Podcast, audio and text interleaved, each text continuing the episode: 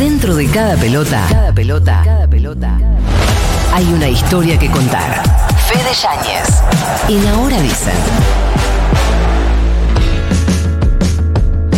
Buen día, Yanis, ¿cómo te va? Muy bien, por suerte, ¿ustedes? Bien, querido, ¿qué has traído? Querido corazón, estás como muy señorial hoy por hoy. Eh, yo hablo así. soy, soy una señora. Está envejeciendo en Mirta.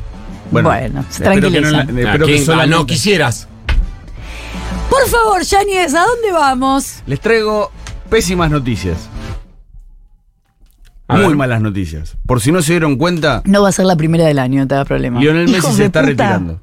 Ay, sí. Capaz no lo vieron, capaz no se dieron cuenta, pero bueno, el partido con Ecuador quedó bastante claro cuando Messi pidió el cambio. Aparte pidió el cambio con Argentina, ganando 1 a 0 nada más. Quedaban 3 minutos. Ecuador tenía un potencial, si querés, para poder atacar. Y Messi, cuando termina el partido, decís, ¿para cuándo fue la última vez que este chabón salió antes de tiempo? Al menos en un partido oficial. Había sido en 2014, en el Mundial, con Argentina ganándole bien a Nigeria, cuando entró Ricky Álvarez. Primera pregunta, conferencia de prensa. Al otro Leonel, ¿qué le pasó? Y Scaloni dijo esto. Pidió el cambio él, si no, no, no, lo saco, evidente. Pero después evaluaremos a ver qué, qué tiene, eh, pero pidió el cambio él.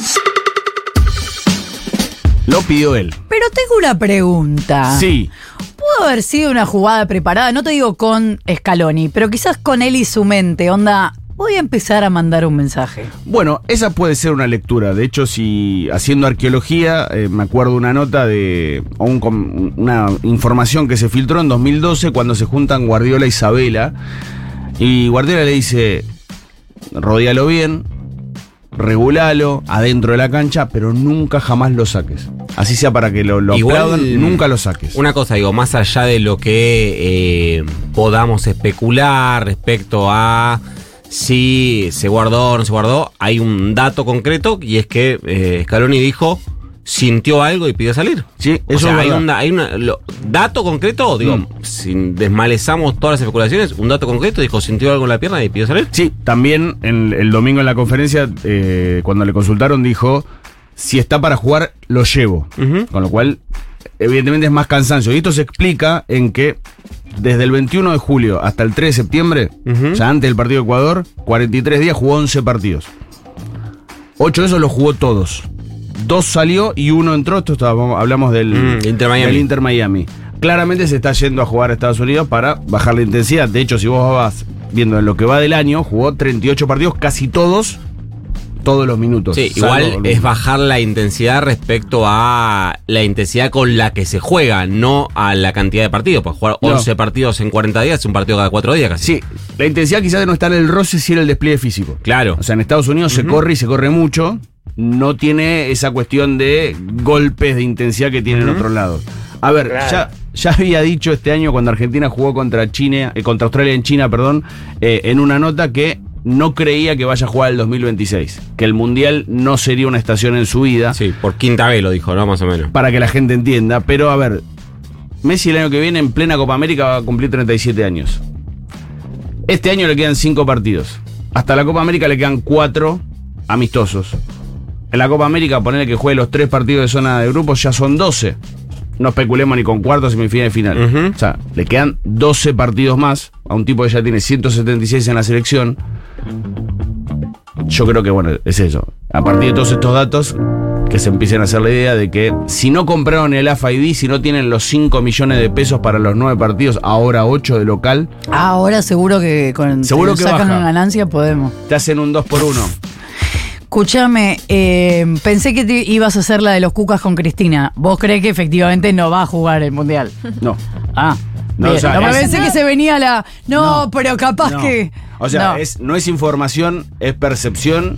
Y primero porque el entorno de Messi es ínfimo y no hablan con nadie. Digo, es como eh, intentar decodificar los equipos de Sabela o de Peckerman. Bueno, con Messi pasa algo muy parecido. Igual fue muy explícito. A la vez da mucha ternura que. Ternura, no sé si la palabra, pero que vaya a jugar a, a Bolivia cuando. Después de haber salido así.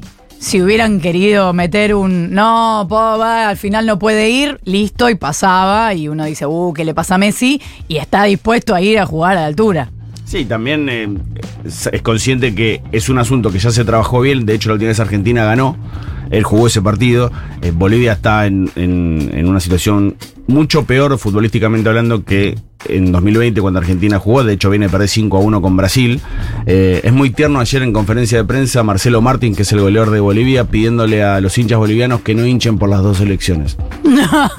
Ay, cosita. Porque la gente, los bolivianos fueron a recibir a la gente al aeropuerto, fueron a recibir al seleccionado, al hotel y está como toda una corriente de que los van a van a hinchar también por Argentina. Igual les cagaron a cuetazo la puerta, a cuetazo digo cohetes. Sí, sí, sí, modo Copa en la Libertadores. puerta Claro. del hotel a las 3 de la mañana. La barra boliviana.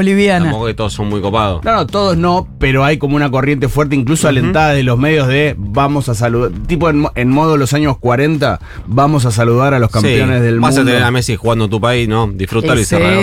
Di- Bueno. Disfrútalo y, y andá a hinchar por tu país, quiero decir. Está muy bien.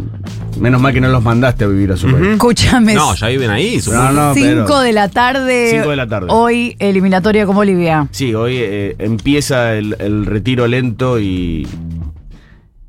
Y bastante descorazonador de Lionel Messi, el seleccionado, así que empiecen a, a verlo, no se lo pierdan, digo, porque bueno, puede ser el último. Con una onda No de mierda, nada ¿viste? ¿Eh? Eh, a- a tono con el Artes. ¿Viste? Con una onda de mierda, boludo, muy abajo. Eh, bueno, es lo No que hay. falta nada para que termine el mundial y se va el más grande del mundo. Y así, con este mensaje de Fede Yáñez. Mm.